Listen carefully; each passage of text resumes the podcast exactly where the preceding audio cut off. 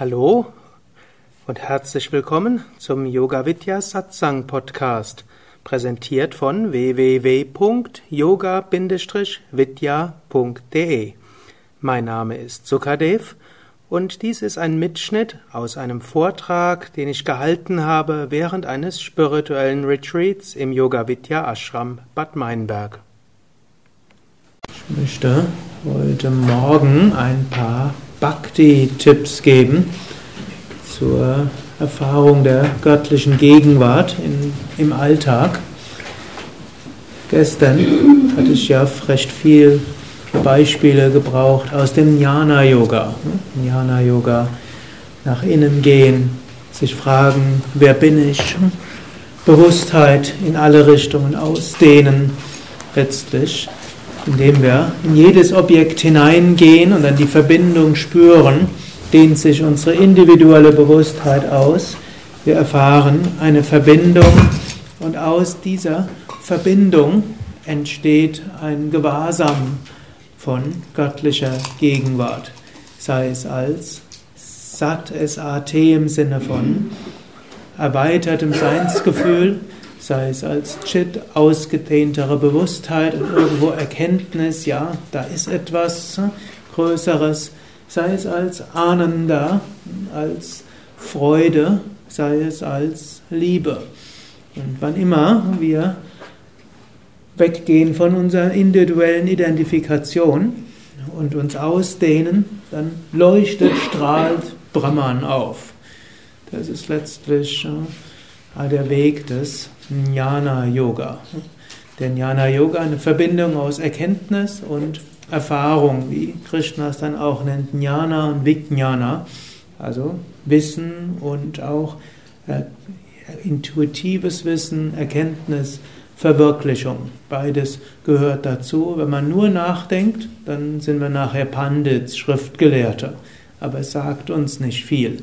Hm? Aber und wenn wir nur in Erfahrungen schwelgen, dann verhaften wir uns vielleicht an Erfahrungen, die dann identifizieren uns damit und damit können wir eine neue Identifikation schaffen. Und dann, wie gestern, gestern Abend hm, besprochen hatte, über diese Kleshas wieder in Probleme geraten. Also beides gehört irgendwie zusammen. Und statt und Jnana Yoga kann gut ergänzt werden so mit Bhakti Yoga. Einige von euch kennen die Bhagavad Gita und Krishna hat einige Themen und manche der Themen wiederholt er immer wieder. Es gibt die das eine Thema Entsagung oder Leben im Alltag und Krishna probiert den Gegensatz aufzulösen, indem er sagt, man muss seine Verantwortung gerecht werden, sein Leben im Alltag führen, seiner inneren Stimme folgen und den äußeren Verantwortungen, aber das verhaftungslos und es gibt zwar dann solche, die vielleicht ganz entsagen und Mönchen- oder Nonnenleben führen, es gibt vielleicht solche, die sehr intensiv uneigennützigen Dienst tun, aber für die Mehrheit ist die Verbindung zwischen beidem wichtig. Engagiert den Alltag führen, verhaftungslos. Eine der wichtigen Themen in der Bhagavad Gita, eine der wichtigen, kann es auch sagen, Spannungsfelder im spirituellen Leben, die Krishna anspricht. Ein zweites Spannungsfeld im spirituellen Leben, das Krishna immer wieder anspricht, ist das Spannungsfeld zwischen Jnana und Bhakti. Jnana, der Weg des, der Erkenntnis und Bhakti, der Weg der Hingabe. Und interessanterweise, wann immer Krishna den Weg des Jnana-Yoga anspricht, sei es im zweiten Kapitel, nachher dann auch im zwölften Kapitel, im dreizehnten Kapitel, im fünfzehnten, sechzehnten, achtzehnten Kapitel, wann immer er auf Jnana Yoga eingeht. Nachher sagt er immer, und wenn das zu kompliziert ist mit dem Jnana Yoga, dann verehre Gott und so kommst du auch zum höchsten Ziel. Also es gibt kein einziges Jnana Yoga Kapitel, wo Krishna nicht diesen, diese beiden Sätze zum Schluss noch sagt. Meistens sind es dann ein oder zwei Verse, die er noch anschließend dort anfügt. Und es gibt manche Kapitel der Bhagavad Gita, die hauptsächlich Bhakti Yoga sind, so wie zehntes Kapitel, wo es um die Hingabe geht, oder auch letztlich siebtes, achtes, neuntes, zehntes Kapitel geht es hauptsächlich um Bhakti. Gut, Bhakti ist auch etwas, was wir entwickeln können. Manche Menschen hm, fragen sich, ja, ich habe jetzt vielleicht nicht so viel Hingabe zu Gott, was mache ich dann? Die Antwort eines Bhakti-Yogis wäre, dann entwickle die Hingabe.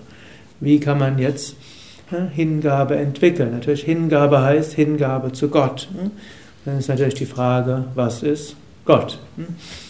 Im Bhak, im Jnana-Yoga macht man sich dort Gedanken, dann stellt man fest, ja, zum einen, Gott ist Atman, das höhere Selbst, unsere wahre Natur, das ist Gott. Zweitens, Gott ist Brahman, also die höchste Wirklichkeit hinter allem im gesamten Universum. Hinter allem steckt eine höhere Wirklichkeit. Drittens, Gott ist die Welt. Hm? Wenn Gott alles ist, dann ist er auch die Welt. Deshalb können wir ja auch die Gegenwart des Göttlichen, in, auch im Jnana-Yoga-Sinne, in allem spüren. Es gibt nichts, was nicht Brahman ist. Sarvam Kalvidam Brahman, alles ist wahrhaftig Brahman. Und dann sagt Jnana Yoga auch noch, und Gott ist Ishvara. Und was ist jetzt Ishvara? Ishvara ist die Intelligenz hinter dieser Schöpfung. Und damit ist Gott der Schöpfer, der Erhalter und der Zerstörer, der Auflöser. Damit ist Gott nicht nur das manifeste Universum, das wäre religionswissenschaftlich, würde man sagen, ein Pantheismus, Gott ist die Welt. Gott ist nicht nur im Inneren selbst, sondern Gott ist auch noch die Intelligenz hinter allem. Und als solches ist Gott auch persönlich. Also persönlich heißt, dann ist schwierig. Was heißt persönlich? Persönlich hat einen Charakter, eine Persönlichkeit und alles.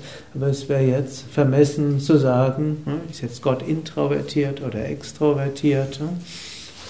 Hm? Wenn wir jetzt Gott die Persönlichkeitsfrage der Big Five stellen würden oder hm, nach Ayurveda-Terminologie feststellen, ist Gott Vata, Pitta oder Kapha?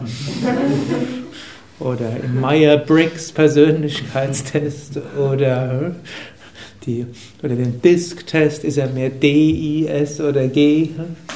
Das sind einfach verschiedene Tests, die es dort gibt. In diesem Sinne kann Gott keine Persönlichkeit sein, es würde keinen Sinn machen.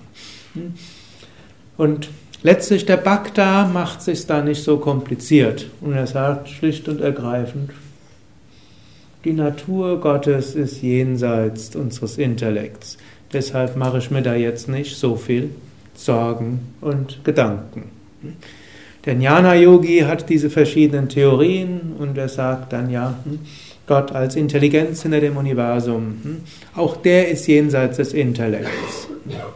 Und dann heißt noch Ishvaro Gururat Meti, hm, Murtibeda Vibhagine. Letztlich Ishvara, die, der Schöpfergott, ist nichts anderes als Atman, das innere Selbst oder etwas flapsig formuliert, das höhere Selbst. Macht übrigens auch keinen wirklich großen Sinn. Es gibt ein höheres Selbst und es gibt ein niederes Selbst. Und dann sagen noch Menschen ganz genialerweise, ich habe ein höheres Selbst und ich habe ein niederes Selbst. Jetzt gibt es drei Dinge. Jetzt gibt es mich, es gibt ein niederes Selbst, das ist mein Besitz, und es gibt noch ein höheres Selbst, das ist auch mein Besitz. Und natürlich Besitz kann ich eigentlich kaufen, ich kann es verkaufen, ich kann es vergrößern, ich kann es verkleinern. Ne? Macht nicht allzu großer Sinn. Es gibt Ich. Und Ich ist Selbst. Und dieses Selbst ist das reine Bewusstsein. Dieses Selbst kann sich widerspiegeln in meinem Körper und Geist und dann kann ich fälschlicherweise mich identifizieren als Jiva, als individuelle Seele. Und dann kann ich mir einbilden, ich habe ein höheres Selbst. Das wäre so ähnlich wie, wenn es jetzt auf einer relativen Ebene ist, ich würde jetzt denken, hm, ich bin mein Hemd hm, und ich habe ein Hemd und ich habe einen Körper. Hm, und ich bin vielleicht irgendwo anders. Das Hemd ist jetzt mein niederes Selbst, der Körper ist mein höheres Selbst und ich bin nochmal was anderes. Auf einer subtilen Ebene stimmt's ja. Ich habe sowohl ein Hemd als auch einen Körper und ich bin was anderes, aber von einer anderen Warte aus. Das ist im Jnana-Yoga, wo wir uns große Gedanken machen und immer wieder schauen, wie ist meine Sprache und über Sprache kommen wir zu etwas. Im Bhakti-Yoga sagen wir irgendwo, das Mysterium Gottes als Person ist nicht ergründbar. Wie kann Gott die Welt schaffen? Aus was kann Gott die Welt schaffen? Warum schafft Gott die Welt? Alles. Viel zu hoch für mich. Kann ich nicht verstehen. So ähnlich, wenn Kleinkind ist drei oder vier Jahre, versteht die, versucht die Beweggründe zu bekommen, warum verhält sich meine Mami und mein Papi so und so. Warum machen die das und das? Wie fahren sie ein Auto? Wie, warum sind die zusammen? Kann das ein Drei- oder Vierjähriger verstehen? Nee. Können wir mit unserem beschränkten Intellekt die Majestät Gottes verstehen? Nee. Aber was kann ein Kind machen? Schreien. Sagen, Mami, helf mir. Und wenn die Mutter nicht da ist, dann muss das Kind schreien. Und mindestens in der heutigen Zeit, mindestens in den ersten Jahren, ist irgendjemand da, der dann auf das Schreien antwortet. Manche von euch sind auch aus der Generation, wo das Nonplusultra der Kindererziehung hieß, Kinder muss man schreien lassen. Wir müssen lernen, Frustrationstoleranz. Wenn man zu Kindern hinrennt, wenn sie schreien, dann verstehen sie, sie müssen nur schreien. Es funktioniert irgendwann im Leben nicht mehr. Hm? Also hm, bleibt man weg. Also Gott ist aber mehr so wie moderne Eltern. Wenn ein Kind schreit, dann rennt entweder Mutter oder Vater oder Kinderbetreuer oder hm, Kleinkind, Krippe oder so ähnlich, rennt irgendjemand und versucht zu trösten. Gut, Gott ist mehr moderne Kindererziehung. Hm? Meistens. Vielleicht manchmal ist er auch altmodisch, er lässt uns schreien. Aber in der Mehrheit der Fälle hm, müssen wir uns an Gott wenden und dann spüren wir göttliche Gegenwart. Jetzt unsere Beziehung zu Gott kann verschieden sein. Viele von euch sind mit dem Konzept der sogenannten fünf Bhabas vertraut. Ich hatte ja gestern, gestern Abend auch im Satsang von Bhava gesprochen. Und Bhava spielt im Yoga eine vielfältige Rolle, also Gefühl hineinzubringen, irgendwo auch Herz hineinzubringen. Das, was wir tun, auch mit einem gewissen hm, Intensität zu machen. Bhava, aber mit Vairagya, also mit Verhaftungslosigkeit. Bhava mit Raga führt zu Abhinivesha. Erinnert euch noch? Hm? Raga, Mögen und Wunsch hm? und Verhaftung und dann folgt Abhinivesha, das sind Ängste. Bhava mit Vairagya, hm, das führt zu göttlichen Erfahrungen letztlich. Und es führt auch dazu, dass das, was wir tun, uns Freude macht. Aber die fünf Bhavas im Bhakti-Yoga, ihr wisst, müsst euch ja hier jetzt keine Sanskrit-Begriffe merken. Es gibt am Ende keine Prüfung. Ich erwähne sie nur und manchmal hilft es, die auf Sanskrit zu haben, aber könnt sie genauso gut auf Deutsch haben. Die Bhavas sind hm? das ja, Bhava. Wir haben das Gefühl, Gott ist unser Meister, unsere Meisterin. Wir können haben Sakya Bhava.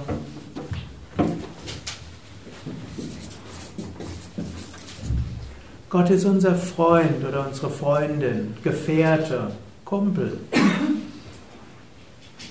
Es kann sein,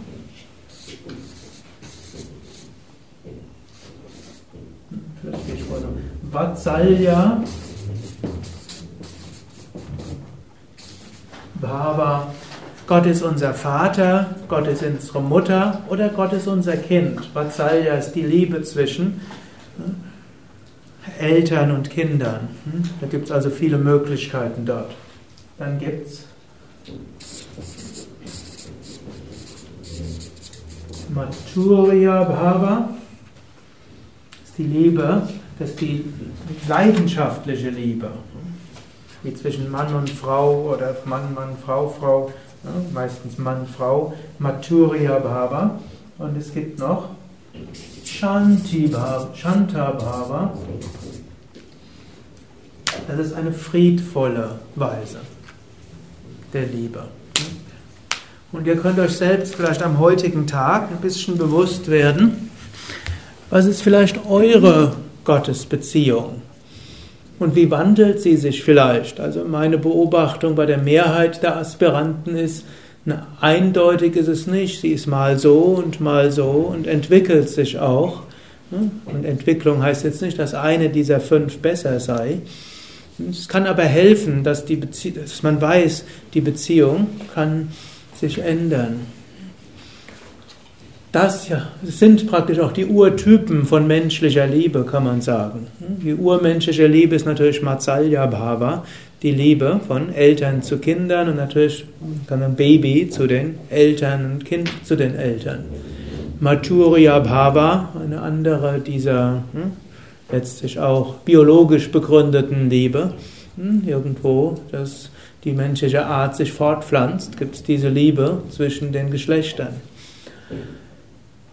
Dann Sakya Bhava, die freundschaftliche Liebe. Vermutlich beginnt sie schon. Liebe zwischen den Geschwistern ist vielleicht die Urform von Sakya Bhava, baut sich dann aber aus ne, zu Menschen, die nicht in direkten genetischen Verbindungen mit diesem Körper sind. Also Freundschaft. Und das ja Bhava aber auch. Menschen hat so natürlichen, den natürlichen Wunsch auch, zu irgendjemand hochzugucken und irgendjemanden zu verehren. Heutzutage werden Popstars verehrt und es werden Fußballspieler verehrt und manche haben durchaus auch heute noch eine gewisse ja, Hochachtung zum Chef. Vielleicht seltener geworden als früher. Glücklicherweise gibt es nicht mehr Sklave und Meister. Aber man liest manchmal eine Literatur, wo ein Sklave vor dem Meister eine echte Hochachtung hatte. Also, und natürlich gibt es Menschheitsverführer, die dieses Sakya Bhava stark ausnutzen. Also ich sage ja dieses Dasya Bhava stark ausnutzen oder Menschen dem dienen wollen, der sie dann ins Elend führt und viele andere ins Elend führt. Also alles hat seine Probleme. Wenn wir es auf Gott hören, dann können die Probleme aufgelöst werden, sofern es nicht mit Fanatismus verbunden wird. Aber ich gehe jetzt mal davon aus, euch liegt der Gedanke an Fanatismus und das Gefühl des Fanatismus fern. Ihr könnt schauen, das ja Baba, Diener, habe ich mich öfters gefühlt, als ob ich dienen will, einem Höheren dienen will. Im Alltag, auch wenn ich anderen helfe und diene, tue ich das nicht nur aus mir heraus, sondern ich denke, ich tue das als Teil eines größeren Ganzen.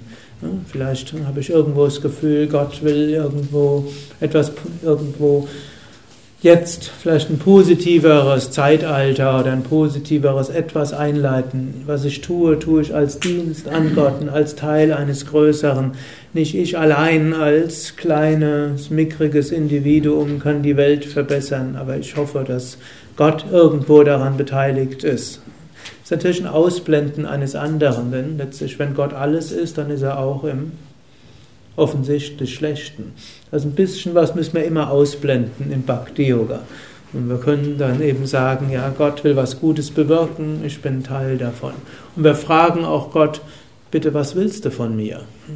Sag mir doch, was soll ich denn tun? Ich könnte das machen, ich könnte das machen, ich weiß nicht, was ich machen soll. Aber du, bitte, sag's mir doch. Und da nicht mein Wille, dein Wille geschehe. Im Sakya Bhava ist diese freundschaftliche Liebe, da können wir Gott eben, eben sagen, so mehr als Berater und mehr als Freund. Wir können unser Herz ausschütten und sagen, oh Gott, heute habe ich wieder dieses Problem und jenes Problem. Ich weiß auch nicht genau, was ich machen soll. Im Dasya Bhava bitten wir um klare Anweisungen von Gott. In Sakya Bhava schütten wir nur unser Herz aus. Hm? Versteht ein Unterschied? Ist ja manchmal in zwischenmenschlichen Beziehungen ein Problem. Der eine will nur sein Herz ausschütten und der andere will Ratschläge geben. dann mischen sich Sakya und Dasya Bhava oder Sakya und Vatsalya Bhava und das führt dann oft zu Schwierigkeiten. Oder der eine will wirklich einen Rat haben und der andere äußert nur sein Mitgefühl. Also, hm, wir können auch einfach nur unser Herz ausschütten. Das ist auch was einige machen am Abend, bevor sie schlafen gehen, schütten sie Gott in einem Gebet ihr Herz aus. Und dann spüren sie irgendwie, da ist einer, der mich versteht. Und dann können sie gut schlafen. Hat sich zwar nichts geändert, aber sie haben das Gefühl, da ist einer, der sie versteht. Und dann ändert sich doch alles. Vatsalya Bhava, Vatsalya Bhava heißt auch, man nimmt an, egal was ich anstelle, Gott liebt mich. Mutter und Vater liebt das Kind, egal was das Kind anstellt. Mindestens hm, hoffen, mindestens hoffen Eltern, dass sie so sein können. Sie hoffen natürlich auch, dass ein Kind sich gut entwickelt, aber hm, egal was das Kind macht, die idealen Eltern lieben das Kind trotzdem. Dass es vielleicht das in der Wirklichkeit oft nicht gibt. Und manche runzeln gerade ihre Stirn, hatten vielleicht nicht diese idealen Eltern. Übrigens, ich erzähle euch kein Geheimnis, wenn ich euch sage, die wirklich idealen Eltern gibt es nicht, denn das ist unser Bild von idealen Eltern. Die Mehrheit der Eltern bemüht sich, die idealen Eltern zu sein. Man muss feststellen, wenn das Kind später in die Psychotherapie geht, kriegt das Kind gesagt, dass fast alles, was Eltern gemacht haben, Ursache für Probleme war.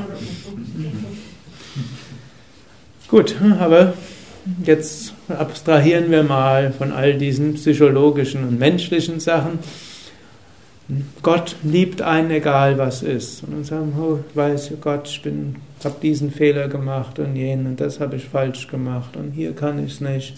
Bitte hilf du mir. Das zum Beispiel, hm, was hm, die modernen christlichen Pfarrer manchmal den hm, fernöstlichen Religionen vorwerfen, typischerweise in Unkenntnis dieser Religion, wo sie sagen, ja, bei den fernöstlichen Religionen muss man, muss der Mensch selbst vollkommen sein. Und da geht es um Selbstvervollkommnung. Das ist nicht möglich. Der Mensch ist Sünder und fehlerhaft und äh, kann niemals vollkommen sein. Aber das Schöne am Christentum ist, äh, man braucht nicht vollkommen zu sein. Gott liebt einen, wie man so ist, in all seinen Unvollkommenheiten, in all dem Sündhaften und wir können die Erlösung erreichen, auch ohne selbst vollkommen zu sein. Das ist aber nicht der Unterschied zwischen Christentum und Fernöstlichen, sondern letztlich ist das, wie die Bhaktas das sehen. Insgesamt die Vatsalya Bhaktas oder auch die Dasya Bhaktas, eben sagen, Gott führt mich zur Erlösung, ich bemühe mich, bin aber unvollkommen und krieg's nicht hin, bitte, hm, Gott, hm, hilf mir. Vatsalya Bhav. Maturya Bhava ist so eine Liebe, die schwer zu erklären ist. Wie kann man in Gott verliebt sein, heißt das. Maturya Bhava heißt, göttliche Gegenwart spüren zu wollen, wie die Berührung Gottes zu haben. Maturya Bhava ist, als ob man Gott körperlich spüren will, als ob man die Umarmung Gottes spüren will. Und vielleicht hat man schon mal göttliche Gegenwart gespürt und dann ist er nicht mehr da. Vielleicht manche können sich erinnern, als sie frisch verliebt waren und dann plötzlich konnten sie mit ihrem Geliebten nicht zusammen sein. Ein Wochenende getrennt, das höchste aller Leiden. Es dauert noch zwei Tage, bis man ihn oder sie wieder sieht. Wie kriegt man diese zwei Tage? Oder einen halben Tag oder eine Woche oder noch schlimmer. Also so ähnlich, das ist das Gefühl von Maturya Bhav. Man will leidenschaftlich Gott spüren und Gott hm, verkriecht sich. Hm. Irgendwann mal hatte ich mal so eine Frauenzeitschrift gelesen und da tatsächlich das, was manchmal Männer so erzählen, dass Frauen hm, mit Männern spielen, stand dort genau beschrieben. Wenn ein Mann in dich verliebt ist, dann musst du dich distanzieren und musst mal eins, zwei Tage lang so tun, als ob du ihn nicht sehen willst. Und dann steigt seine Leidenschaft. Wenn du gleich kommst, wenn er anruft, ist es nicht gut, beantworten oder jedes zweite oder dritte Telefonat. Schaue auf der Handynummer, wenn er anruft. Nicht jedes Mal dran gehen. Umgekehrt geht es auch. Umgekehrt. Gut, ich habe das jetzt nicht als, ich habe das irgendwo mehr mit anthropologischem Interesse gesehen. Gut, so können wir auch sagen, so spielt Gott mit uns. Hm? Er ist nicht sofort spürbar. Er macht manch, tut manchmal so, als ob er schwer zu erreichen sei. So hm, wächst unsere Leidenschaft, Gott wieder zu spüren. Hm? Ramakrishna war so ein Beispiel, der diese leidenschaftliche Gottesliebe hatte. Bei ihm ist sogar so weit gegangen, als er die Gegenwart von Kali mal ein paar Tage und Wochen nicht mehr gespürt hatte, hat er gesagt, Leben ist sinnlos, wenn ich dich nicht spüren kann. Und dann wollte er sich in das Schwert von einer Statue von Kali reinstürzen hat gesagt, Kali, entweder du zeigst dich mir wieder oder ich stürze mich in das Schwert. Also nicht zur Nachahmung empfohlen. Und dann in dem Moment hat sich Kali ihm vollkommen offenbart. Und ab dem Moment hat er Kali immer gespürt. Dann war diese Erfüllung der vollkommenen Einheit erfahren. Maturya Baba. So eine Aufgabe, die ich euch dort. Ah, eins fehlt noch, Shanta Bhava. Shanta Bhava ist die friedvolle Liebe. Ist, man kann sagen, ist die Liebe des Jnana-Yogis. Irgendwo im Bewusstsein, was auch immer ich tue und wo auch immer ich bin, irgendwie ist da das Göttliche. Es ist nicht diese Intensität des Gefühles wie bei den anderen, aber es ist irgendwo so ein Gefühl von Hochachtung, göttlicher Gegenwart, Ausdehnung. Und wann immer man will, spürt man ja, hinter allem ist irgendwo das Göttliche. Es ist also weder Leidenschaft, weniger Leidenschaft, ist weniger intensiv, es ist mehr diese friedvolle, gleichmäßige Erfahrung.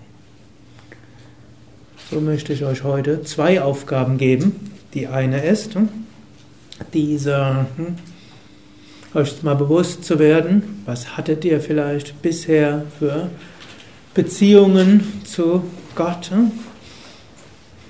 Und wie hat es sich entwickelt? Oder gibt es vielleicht sogar eine eindeutige? Oder ist es vielleicht einfach Shandaba, aber auch nichts Persönliches?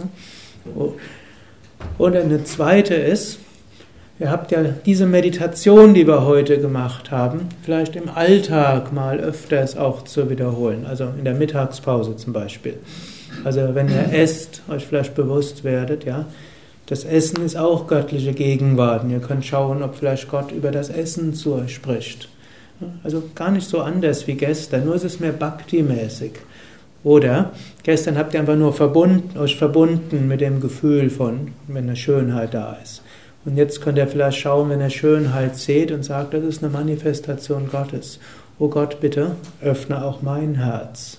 Oder ihr könnt, euch, könnt öfters innehalten und euch vorstellen, da ist jetzt göttliche Gegenwart, bitte. Und dann könnt ihr euch vielleicht, wenn das Licht hineingeht, oder ihr könnt auch bitten, dass euer Herz berührt werden möge. Oder dass ihr in dieser Schneeglöckchen oder eigentlich sollte laut Wetterbericht die Sonne noch rauskommen aber notfalls in diesem gleichmäßigen Wolken, grauen Himmel. Es gibt verschiedene Grauschattierungen. Oben ist etwas heller, dort ist es dunkler oder wie auch, was auch immer. Dass er irgendwo darum bittet, göttliche Gegenwart zu spüren. Also das ist mit irgendwo mit Bitte verbunden, mit Gebet verbunden und auch ein bisschen mit Demut, denn wenn man bittet, kann die Bitte erfüllt werden oder auch nicht. Und manchmal muss man mehrmals bitten.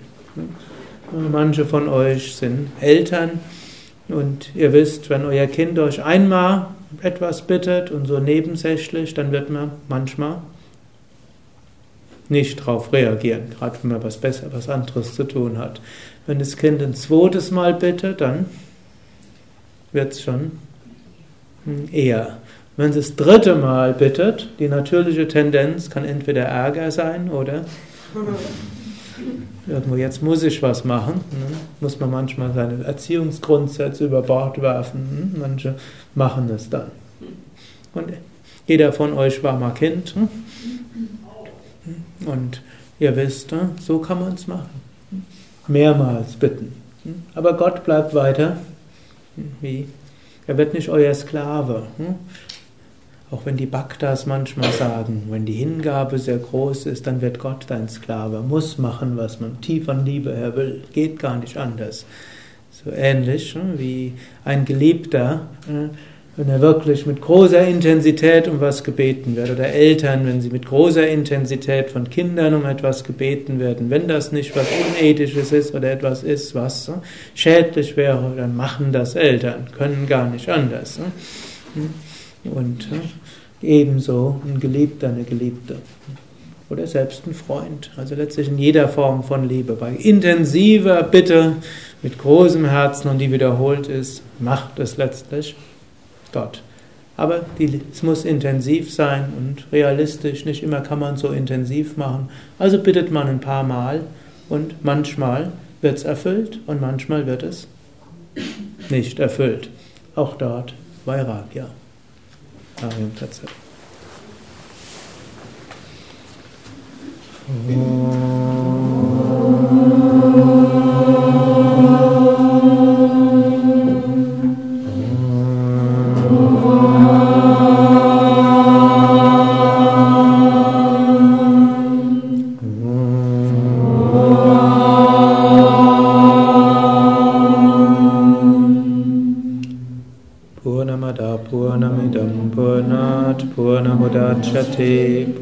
पूर्णस्य पूर्णमादाय पुनमेवावशिष्यते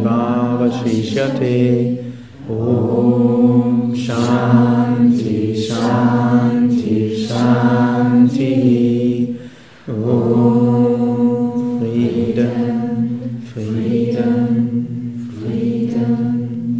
बोलो सतगुरु शिवानंद महाराज की जय बोलो श्री विष्णुवानंद महाराज की जय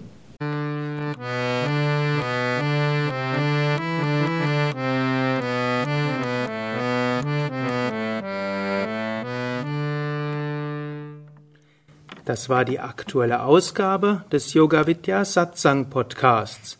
Mehr Informationen über Yoga, über Meditation und den spirituellen Weg unter www.yoga-vidya.de.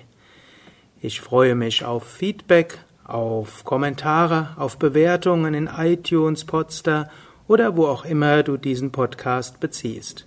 Alles Gute, bis zum nächsten Mal.